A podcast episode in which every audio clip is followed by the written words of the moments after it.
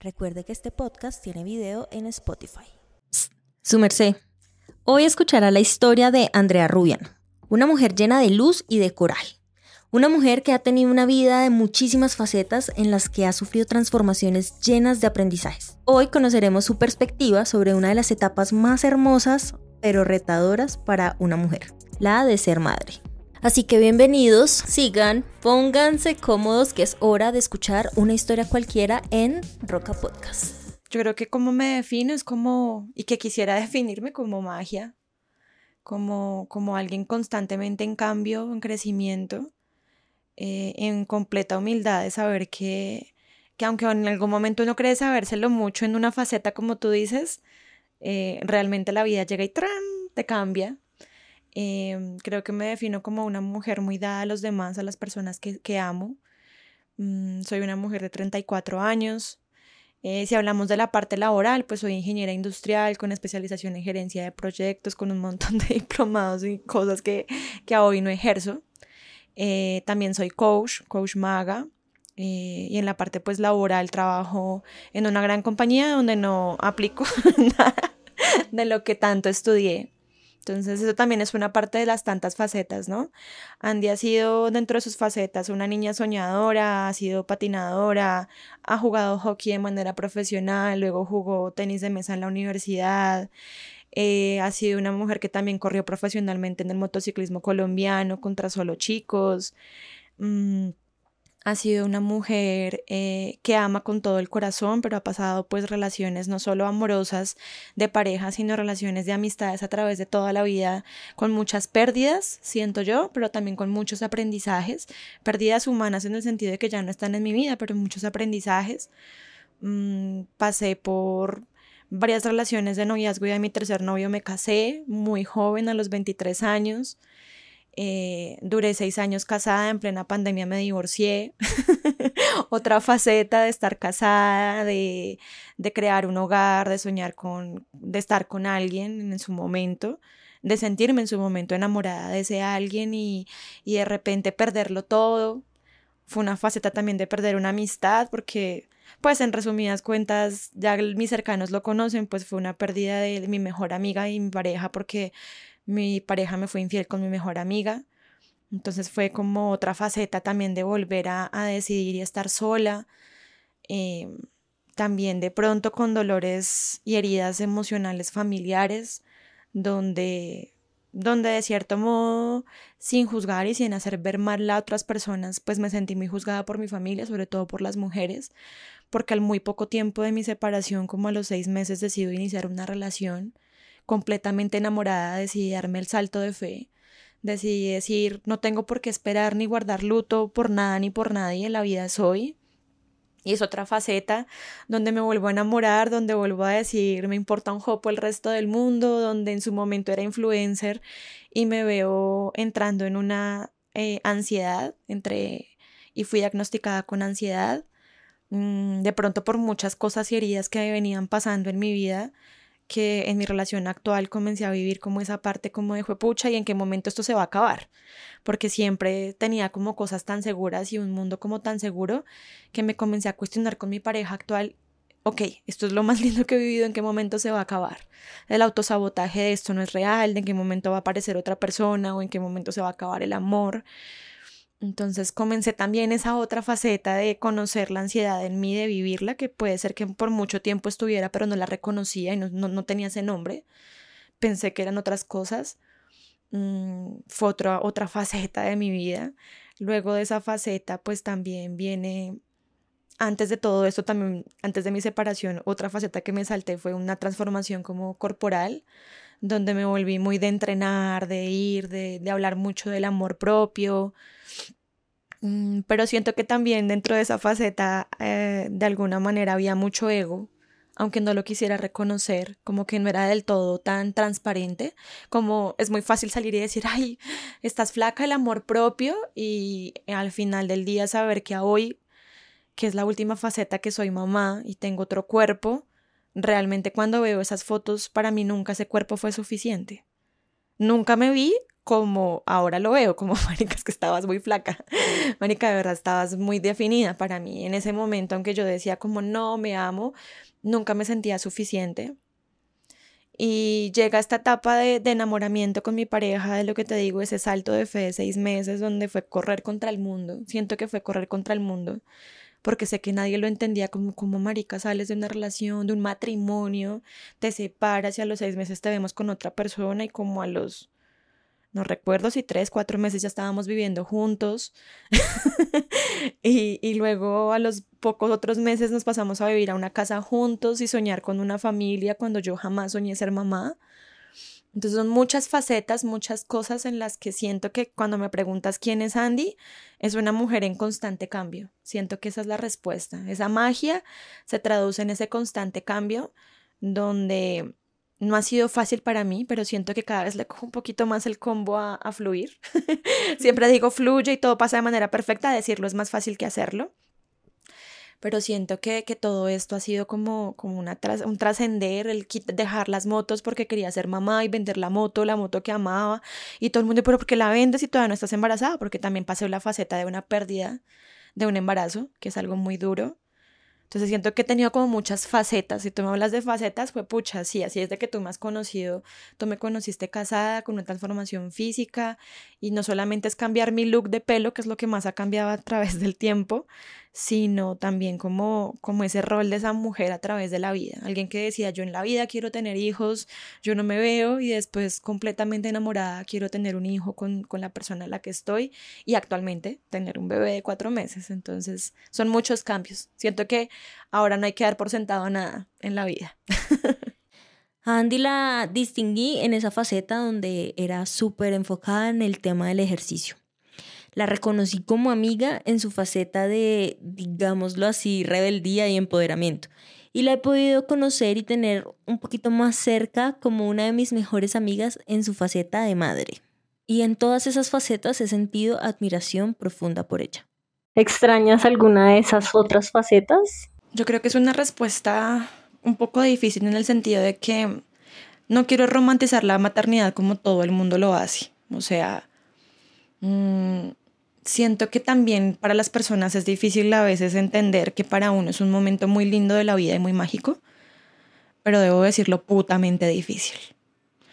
Salen a la luz y hablándote cuando me preguntas esto, sale a la luz muchas sombras de nosotras como mujeres. Decirte que no extraño cosas sería una falacia, o sea, sería la más grande mentira obvio, extraño, extraño esa mujer que se podía echar una siesta en el día y decir, ay, puta, me quiero dormir una hora o 20 minutos. Extraño que es dormir más de dos horas seguidas sin tener que dar seno. Extraño que es poder decir con mi pareja, vámonos a ver una película. Extraño, extraño como, como esa disponibilidad que tenía para otros y que tal vez esa disponibilidad se ha visto más reducida y por ende ha impactado muchísimo mis amistades y me he sentido muy sola extraño mis motos, extraño mucho decir, puta, cojo la moto y me voy a rodar o me voy a una competencia. Pero aún así, aunque lo extrañe, Nata, sí siento que no lo cambiaría por lo que estoy viviendo. Que aunque es muy difícil y me ha como desafiado emocionalmente, más con, eh, tristemente por así decirlo, también he pasado por depresión postparto creo que también a mucha gente le incomoda eso, hablar de, de, la depresión, de la ansiedad, aunque muchas veces ahora se habla, sigo sintiendo que es muy incómodo. Y siento que también eso ha hecho como que la incomodidad de las personas a mi alrededor, como que a veces no soporten, como, ay, esta nena a veces comparte que está vuelta a mierda. Ay, como que esta nena está embarazada y en vez de estar solamente feliz, que sí, comparto muchas cosas felices de mi bebé, también hay días que comparto como, hoy no es un buen día, Hoy es un día de esos que, que me duele todo, que no me quiero levantar, que no le encuentro razón. Y dentro de estos cuatro meses y medio también ha pasado esos días en los que digo, solamente me levanto de manera automática para ser mamá de Manuel. Sí, porque tengo el corazón roto, tengo el alma rota, o porque tengo las esperanzas rotas, o porque simplemente es un cambio tan abrupto. Realmente es tan abrupto. Yo siento que nueve meses no es tan fácil igual, o sea, tú jamás dimensionas de verdad lo que va a ser la maternidad, así la ames y así la desees y así tengas eh, un coequipero como en mi caso mi pareja que siento que es todo lo que no he tenido alrededor, llena muchas de las cosas que desearía tener como una tribu, como como más personas presentes, familiares, amigos que no he tenido. Gracias a la vida tengo una pareja que ha estado muy presente, pero aún así siento que, que sí, no quiero romantizarlo y obvio, nada, extraño muchas cosas, pero si me dijeras, ¿cambiarías algo? No. Últimamente me he encontrado con publicaciones, artículos, noticias y contenido en general en el que se habla con la verdad sobre lo que es ser mamá. Nuevas generaciones hablan de lo que realmente significa ejercer la maternidad. Pero eso al parecer es muy incómodo aún para muchas personas. Por ejemplo, decir que ya una mamá no tiene tiempo para ella, sino que se desvive y vive por sus hijos, es incluso motivo de señalamiento, de consejos no pedidos y hasta de juicios. ¿Por qué será que nos incomoda tanto la verdad?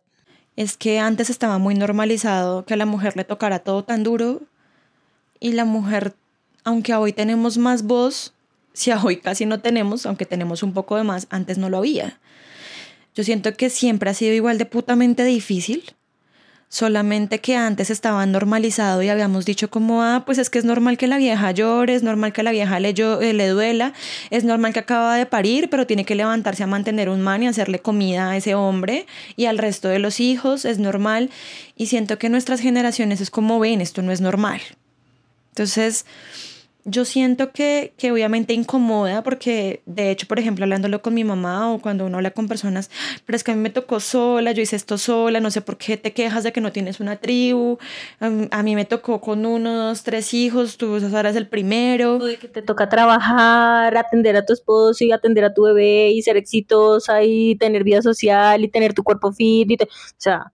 Siento que es que primero tienes, o sea, también creo que primero está como el tema de que habíamos normalizado que una mujer se excediera y cambiara el chip a servir a los demás. O sea, esa mujer de hecho deja de existir, ¿no? Y uno cuando de hecho es mamá, hay un momento en que uno deja de existir. Romantizan mucho como de no, tú puedes recuperar tu vida. Ve, o sea, si tú quieres ser una mamá presente, claramente tiene renuncias, hay pérdidas y hace parte de. Eso es como cuando tú tienes un matrimonio y decides ser eh, una relación monógama y decir, no, hay, hay pérdidas, hay, hay, pérdidas en el sentido de decir, pues renuncio a elegir a otros, renuncio a salir y rumbearme con otros, renuncio a coquetear con otros. hay renuncias, hay pérdidas. El ser mamá trae renuncias y pérdidas. ¿Sí? Entonces yo siento que ese es un punto y el otro también lo que tú dices, que la vara ahora de ser mamá no es suficiente con ser mamá, sino que ahora, independientemente si uno quisiera y uno, ay, no, yo también me quiero quedar en la casa como en los viejos tiempos y a criar a mis hijos, pues los sueldos de hoy no dan para que un hombre pueda mantener un hogar. Oh, pues hay, habrán hogares que sí, pero no es el común denominador, ¿no? Estamos hablando de tú y yo somos normales. Sí, esta es una historia cualquiera, no es una historia de millonarios. Entonces, pues claramente hay que salir eh, de hecho, también pues como, como ese reto de cómo recuperas rápido tu cuerpo y, no puedes estar así y cómo tienes que verte bella de nuevo en las redes sociales y entonces siento que es que es, es, es, es, incómodo para otros porque claramente antes no se hablaba y entonces al igual que como la generación que llaman de cristal, ay, qué exageradas las mamás de ahora.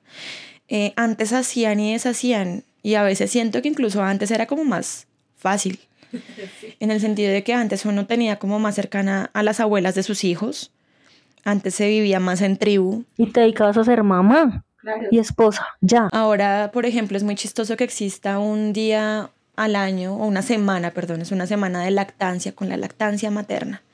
Cuando vamos a ver un sistema que a duras penas te permite una hora en el trabajo hasta los seis meses y de los seis meses en adelante, ¿qué? Cuando tú quisieras lactar y es muy importante la lactancia hasta cuando el bebé decida. Y también a la gente le incomoda eso de la lactancia porque no le das fórmula y porque habrá mamás que porque no pueden acceden o por decisión propia, también es respetable, pero siento que hay mucho tabú como en el tema de que queremos una sociedad diferente, Nata. Y yo siento que ahí viene el punto y es contra el sistema, yo soy súper contra el sistema, anarquista, la verdad.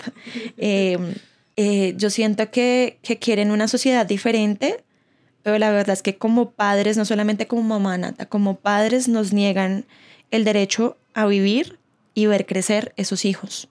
La licencia de paternidad dura una semana.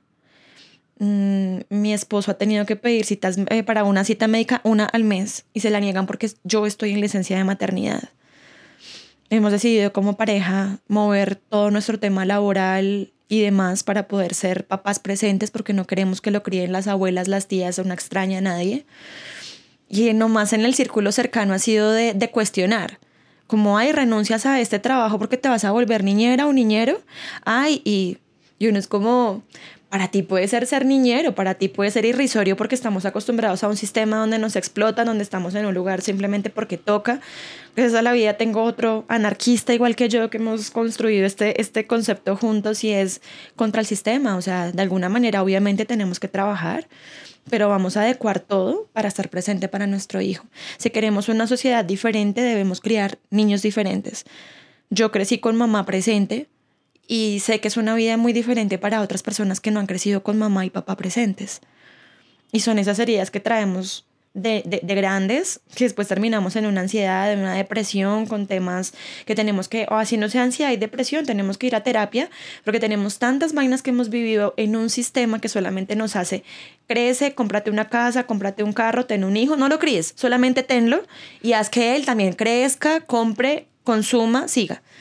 Y para nosotros creo que eso ha sido un gran reto y claramente es otra faceta que, que no solo creo que no me ha revolucionado solo a mí, he visto cómo también ha revolucionado y ha hecho también poner en la balanza a mi esposo muchas cosas. La llegada de, de, un bebé nos ha, nos ha movido todo.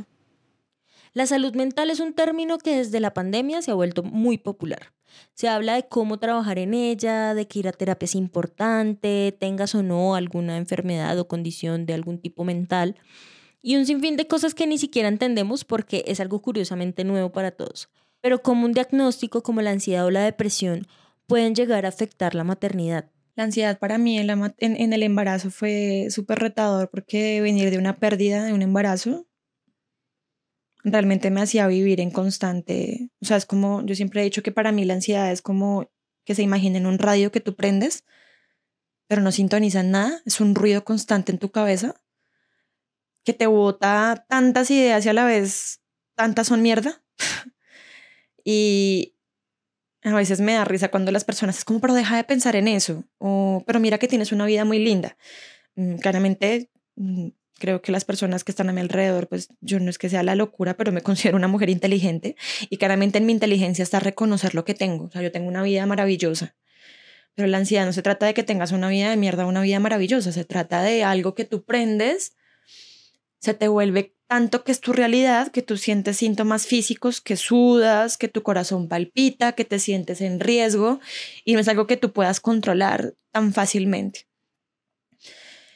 Pues cada control era una locura porque fue un embarazo de alto riesgo. Comenzamos con hematoma retrocorial, que es como un hematoma en el útero que podía ser que si llegaba a romperse o algo afectar el feto y volver a tener una pérdida del bebé. Luego encontraron que tenía un alto riesgo de preeclampsia porque una de las, de las, de las, de las venas, no se llama, de las arterias que alimentan el útero, por así decirlo, no, no se dilató lo suficiente, entonces podía hacerme subir en cualquier momento la tensión. Em, luego, luego, luego, como que en cada control siempre encontraban algo, también cuando le hacían los exámenes a Manuel, encontraban como una de las medidas del cuellito que siempre venía más alta, lo que indicaba que podía tener como alguna alteración genética como síndrome de Down. Pues luego, luego nos dimos cuenta que era un bebé muy grande, pero en el embarazo pues no sabíamos nada de eso. Eh, también ahí siento que uno también, o bueno, yo como mamá soñé muchas cosas, yo sí soñaba pues el embarazo hippie, por así decirlo, el parto hippie, por mí lo hubiera tenido acá en la casa y yo quería el parto vaginal y conseguir una dula y yo no quería pues ni epidural ni episiotomía más empoderada, una mujer más empoderada, debo de reconocerlo y reconocer eso en mí, que nadie lo va a hacer, pues debo hacerlo yo, con su plan de parto redactado, radicado en el hospital, empoderada, entrenando a Alex de bueno, esto es lo que tenemos que hacer, yo voy a estar en Planeta Parto, tú tomas decisiones, aquí en el papel está todo, yo no quiero epidural, yo no quiero oxitocina, yo no quiero, yo no quiero, yo no quiero, yo no quiero, y si llega a pasar que llegamos a una eh, cesárea, quiero una cesárea respetada y humanizada, quiero esto, quiero esto, quiero esto, y es muy chistoso porque pues en medio de todo la ansiedad, controlarla o hacer algo es difícil y sin poder tomar ningún fármaco o algo, realmente tampoco nunca he querido, más allá de gotas homeopáticas por decisión propia, no he querido más trabajar y yo soy la más constante con mis terapias de ir a, con mi psicóloga, de sacar todo esto, incluso con, con, grupos de apoyo de amigas cuando creamos nuestro club de lectura y demás, que de una u otra manera se vuelve como ese lugar donde puedes hablar. Entonces siento que la ansiedad en el embarazo pues no es tan fácil. Que la ansiedad te pueda generar cualquier cosa y perder tu bebé, creo que es una carga mayor. Y que no todo el mundo lo entiende, ¿no? O sea, recuerdo que alguna vez íbamos en una cita médica con mi mamá que nos acompañó y salimos y me dio ansiedad porque fue otra de las tantas citas médicas que siempre salía algo y me dio mucha ansiedad y mamá me decía como, pero tienes que estar bien para el bebé. Nunca se me va a olvidar cuando me dicen tengo que estar bien o tengo que no llorar para estar bien para mi hijo, porque también me ha pasado ya nacido que he llorado, que he estado mal. Y yo recuerdo que me volteé y le respondí como, yo no tengo nada. Mi hijo tendrá que entender que tiene una mamá que tiene ansiedad y tiene sentimientos así no sufre de ansiedad, que llora, que no se siente bien y eso hace parte de ser humano. Entonces, de pronto la ansiedad, lo que siento que ha sido ganador es reconocerme otras emociones, ha sido transitarlas y vivirlas y reconocer que ninguna es mala. Antes creo que siempre trataba de las otras facetas de Andy que contabas, de ser la mujer feliz, de la que siempre muestra que todo es súper bien. Ahora no tengo miedo de mostrarme vulnerable, de decir hoy no estoy bien. Hoy, aunque tengo toda esta vida maravillosa, me siento muy mal. Hoy, hoy no estoy bien. O hoy tengo rabia, por ejemplo. Una de las emociones que más me ha costado es la rabia me guardo muchísimo las cosas y yo casi nunca puteo a nadie ni nunca puteo lo que me suceda. Si no puteo a alguien, lo, lo puteo. Es que la gente ha sido una hijo puta conmigo. Esto qué putamente duro. Y antes no lo hacía y ahora creo que también, pues ven, tengo que vivir la rabia. Siento que la ansiedad también en el embarazo me ha traído y en mi vida, como el reconocer esas otras emociones y obvio, no lo hizo fácil. Nunca pensé tener depresión postparto decía como no, yo soy más de ansiedad. O sea, mi, mi, cabeza, no porque diga, ay, no es que yo estoy pegada, no, sino que como funciona mi cabeza es más como en escenarios futuros, casi nunca era como un pasado, como tristeza, sino eran mil revoluciones, mil revoluciones.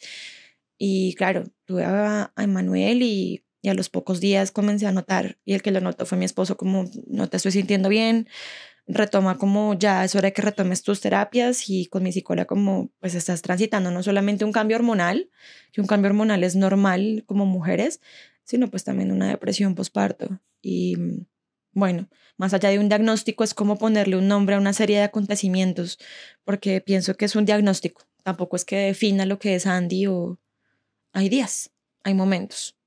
¿Y qué podrías decirle a una mujer que tal vez te esté escuchando o que a futuro se acuerde de ti en este, con este podcast? Diga, yo escuché alguna historia que se me está pareciendo a la mía. ¿Qué le podrías decir a esa mujer? Yo creo que el mejor consejo es que nosotras como mujeres y como seres humanos, independientemente que no seamos mujeres, no minimicemos lo que sentimos. Creo que somos los primeros en minimizar y como, ah, esto es una bobada, ya me pasará. O como, eh, esto no es tan grave, hay personas que están viviendo cosas peores, todo el tiempo minimizamos lo que sentimos.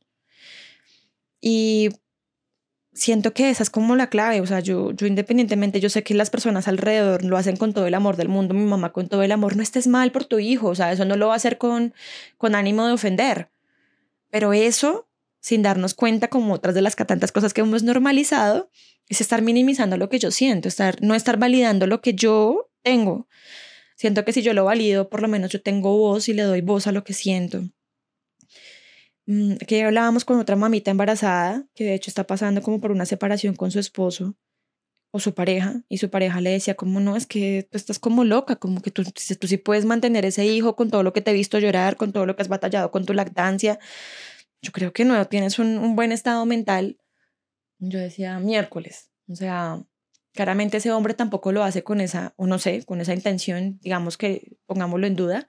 Mi punto es, creo que muchas veces a veces las personas no se dan cuenta y precisamente como no hemos normalizado que se, que se vive una depresión postparto, se nos hace exagerado ver a una mujer llorando mientras amamanta a su hijo. Se nos hace exagerado ver a una mamá que mientras tiene la felicidad de ver a su hijo en sus brazos y cuidarlo está llorando.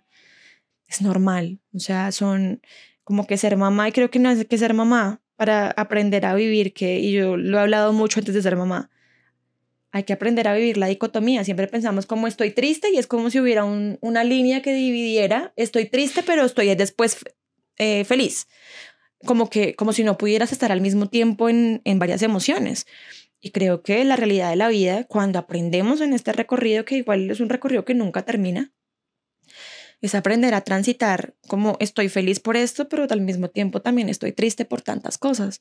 Y siento que como mamá uno lo aprende más porque todos los días son muchas ganancias de muchas cosas lindas, pero todos los días hay una pérdida.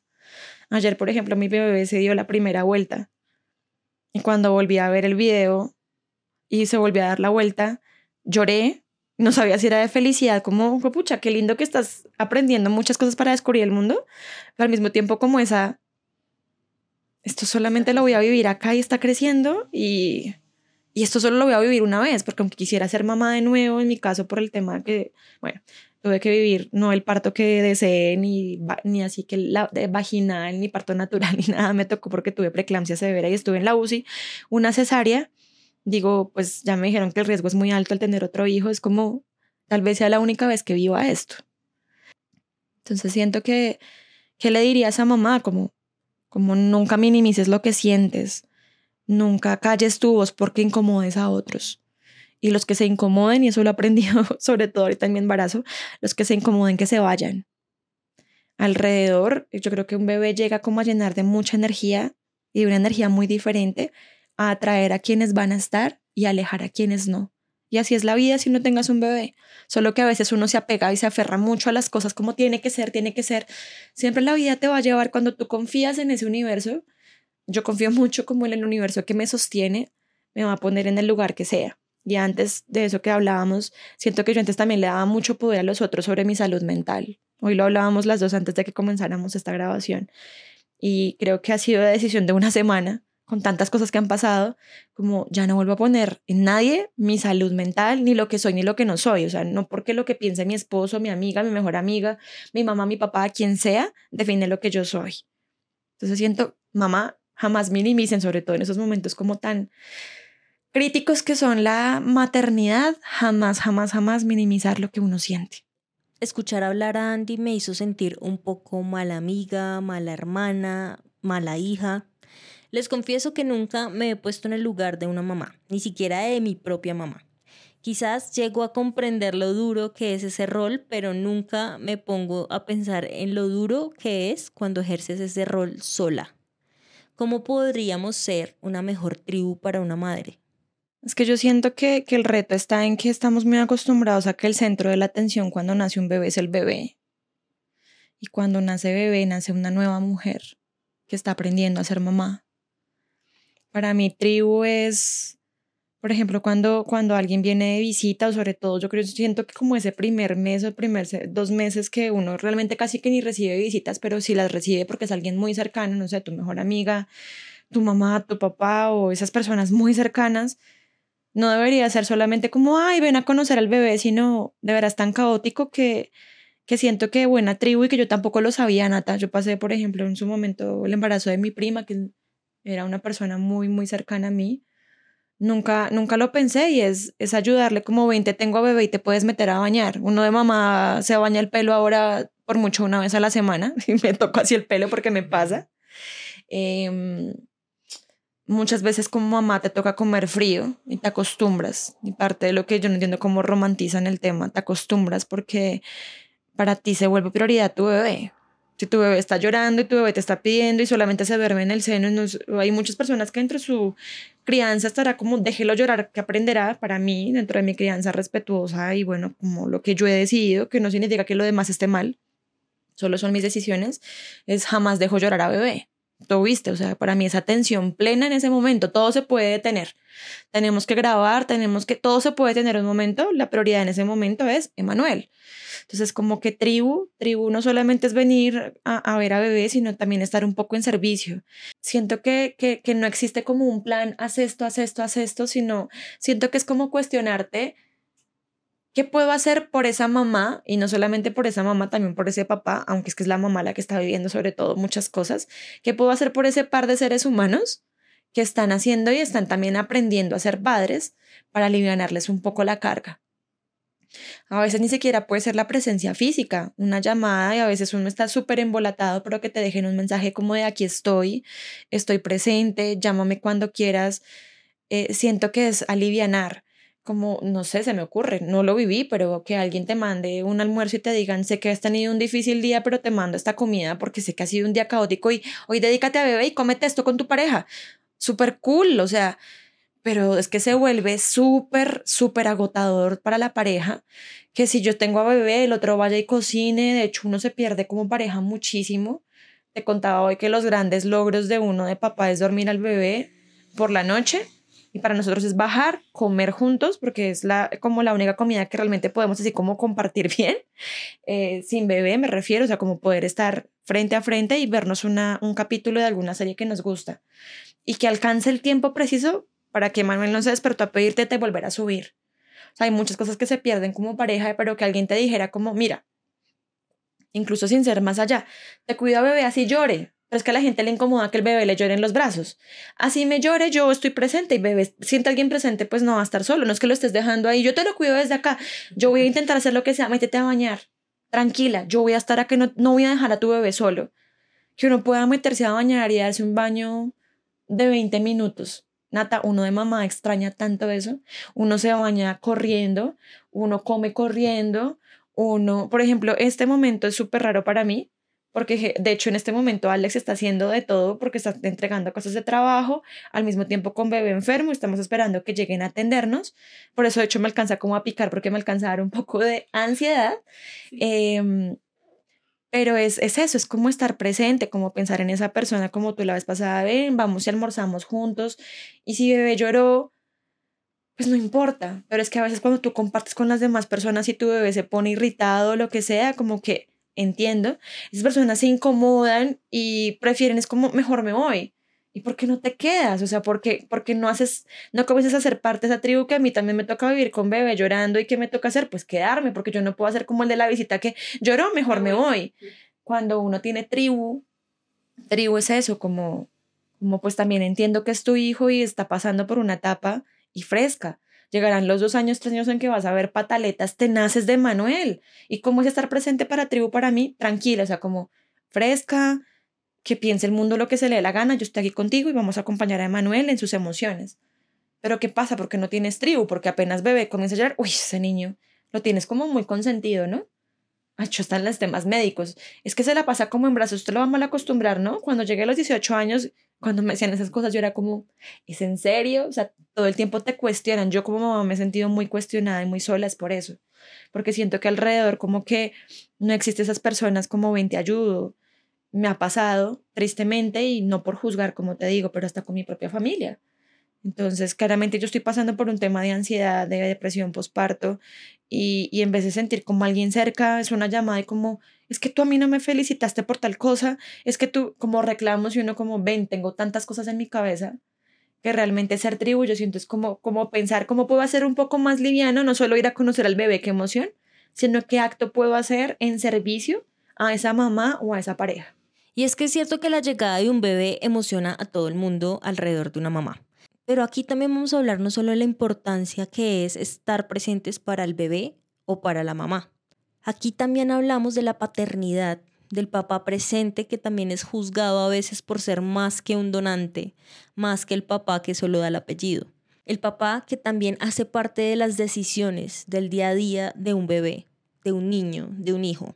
Del padre que también quiere tener una tribu y que se quiere sentir apoyado por los suyos. Soy privilegiada, o sea, hay que reconocer que en medio de todo esto que yo estoy contando, hago parte también de una privilegiada, de ser privilegiada de, de que no soy una mamá que, por ejemplo, no tiene un trabajo formal y le toca al otro día ir a trabajar, de que sí, y aún así que en medio de todo llamamos privilegios algo que debería ser básico, pero en esta sociedad colombiana, como tenemos tampoco y latinoamericana, lo llamamos privilegio, eh, realmente es muy duro. Y lo que tú dices de los hombres, creo que es algo que me gustaría mucho dejar en este podcast como un tema y es, pues no tenemos grandes padres porque la sociedad y el sistema, sistema antisistema, tampoco se lo permite. Al padre que quiere quedarse a criar a su hijo es que es niñero. Al padre que quiere ir a una cita médica cada mes de su hijo es como, ¿por qué tiene que ir usted si es el papá? Es el papá, o sea, ¿qué, ¿qué, diferencia hay que sea la mamá? Sí, yo sé que yo lo tuve nueve meses, pero somos los dos los papás. Entonces siento que, que, que sí hay que ir en contra del sistema en el sentido de que debemos dejar de normalizar tantas cosas de que tribu no debería ser solamente como tribu para cuando somos mamás, tribu deberíamos ser para cuando somos todos, como por ejemplo nos hemos tomado la tarea de que tú dices, bueno, yo no sufro de ansiedad, pero déjame entender un poco porque soy tu amiga y quiero entenderlo. Yo por eso te decía, tal vez te estás dando duro tú pensando que no has sido parte de mi tribu. La ansiedad. Pero debo decir que de las pocas personas que puedo contar con una mano que hacen parte de mi tribu actual estás tú. Y sí lo siento así así no sea físicamente, con una conversación, con, con, con estar como vas o compartirte una foto de mi bebé que te emociones como yo, pero hace parte como de, de, de entender que, que para poder estar es simplemente que necesita el otro. En cualquier, en cualquier evento. Es que alguien está pasando una tusa. ¿Cómo puedo estar para esa persona? A veces se nos olvida preguntarnos eso. ¿Cómo me gustaría que me acompañaran a mí? Si yo estuviera en ese momento, ¿cómo me gustaría que me acompañaran? Y a veces el acompañar no es hacer cosas locas del otro mundo ni gastar dinero. A veces es solo una palabra, es a veces, ven, te escucho, ¿cómo te sientes hoy? Que yo, por ejemplo, te llamara un día y lo recuerdo muy bien, llevada, llorando, casi sin poder hablar y que simplemente me escucharas. Eso para mí es parte de ser tribu. Esta es una pequeña pausa para decirle que su merced con un aporte puede ayudar a que este podcast crezca. O también para invitarme un café. Puede hacerlo desde mi sitio web naturroca.art.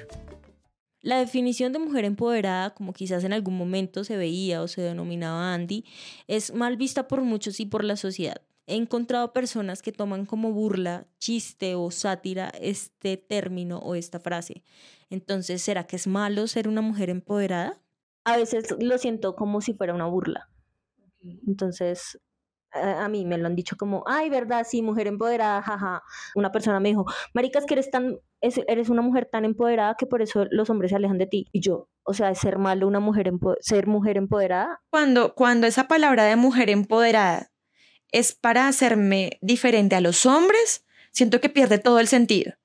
Cuando yo hablo de una mujer empoderada y podemos quitar la palabra mujer, me siento un ser empoderado, siento que para mí hace sentido. Solo que para mí esa palabra de mujer unida con la palabra empoderada, siento que se ha tergiversado muchísimo. Y es como cuando es que me siento mejor que el hombre y es que yo puedo con todo y el matriarcado y fue pucha, sí, yo también entiendo el matriarcado porque también vengo de una mujer que era la que daba como las pautas en la casa, que ha tenido que vivir cosas difíciles, pero también siento que a veces en esa energía y yo eh, en mi recorrido de esas tantas facetas he aprendido como a veces también parecemos anti, anti hombre que atraemos muchas cosas a nuestra vida y alejamos otras tantas es entender ese fluir de incluso en nosotras mismas habitar esa energía masculina dentro de nosotras mismas y aceptar esa energía masculina. Siento que, que sin necesidad de la palabra mujer, siento es un ser empoderado. Entonces, me hace mucho más sentido porque a veces sí, cuando me hablas de mujer empoderada, me, me, me cuesta un poco porque es que a veces lo usan, es como en el, en el mm, feminismo. Tú sentirte empoderado es para mí como, como me hice cargo de mí, de este proceso, en este caso fue no voy a dejarme creer de todo lo que me dice mi mamá, mi hermana que ha pasado por un embarazo, sino yo quiero vivirlo, yo quiero leer, yo quiero elegir, yo quiero decidir si sí, no que un médico elija por mí si me quiere hacer una episiotomía, no que un médico elija por mí si me van a poner o no oxitocina, sino que yo elijo sobre este momento de mi vida. ¿Tú te consideras un ser empoderado en este momento, en esta faceta de la Andy de hoy? siento que además siempre he tratado de empoderarme en cualquier, yo soy lo más ñoño y siento que a veces también eso alguna vez una persona me decía, es que tú siempre lees y quieres saber todo. Pues sabes que sí, me encanta. Como si eso fuera malo. Me encanta.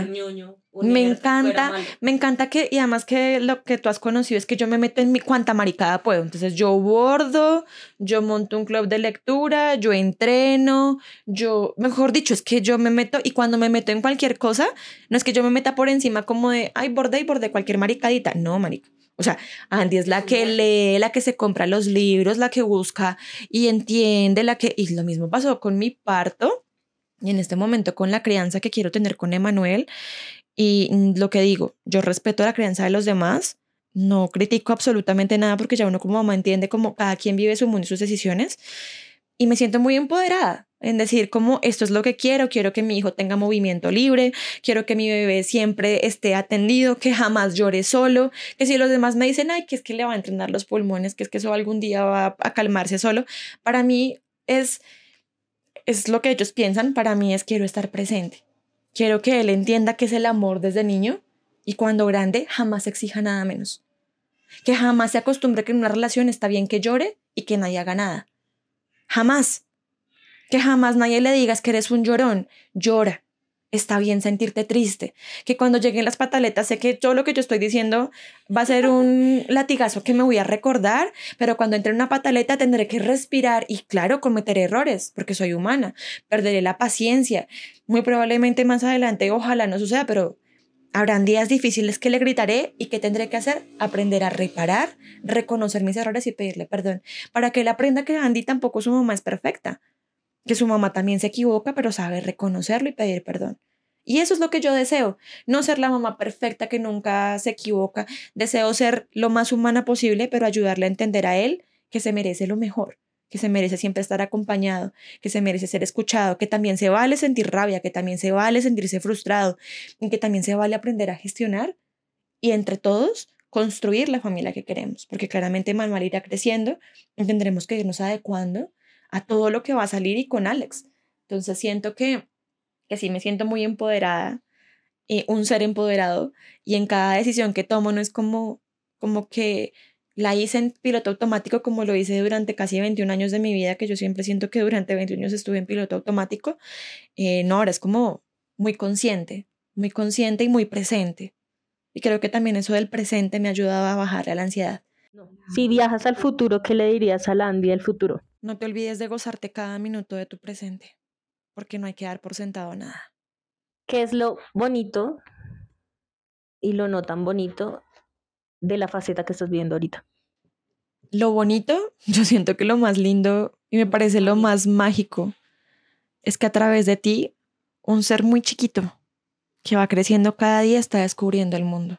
Tú eres como, como ese portal que le está enseñando y que se comienza a maravillar como que es tocar, o sea, que se descubra las manitas, que se descubra las orejas. Yo creo que lo más bonito es acompañarlo y uno ver como algo que uno no recuerda, como uno descubrió el mundo, como uno era feliz con las pequeñas cosas, como un logro era tocarte la oreja y ahora se nos salga tan normal, como un logro era aprender a darte una vuelta y ahora se nos salga tan normal.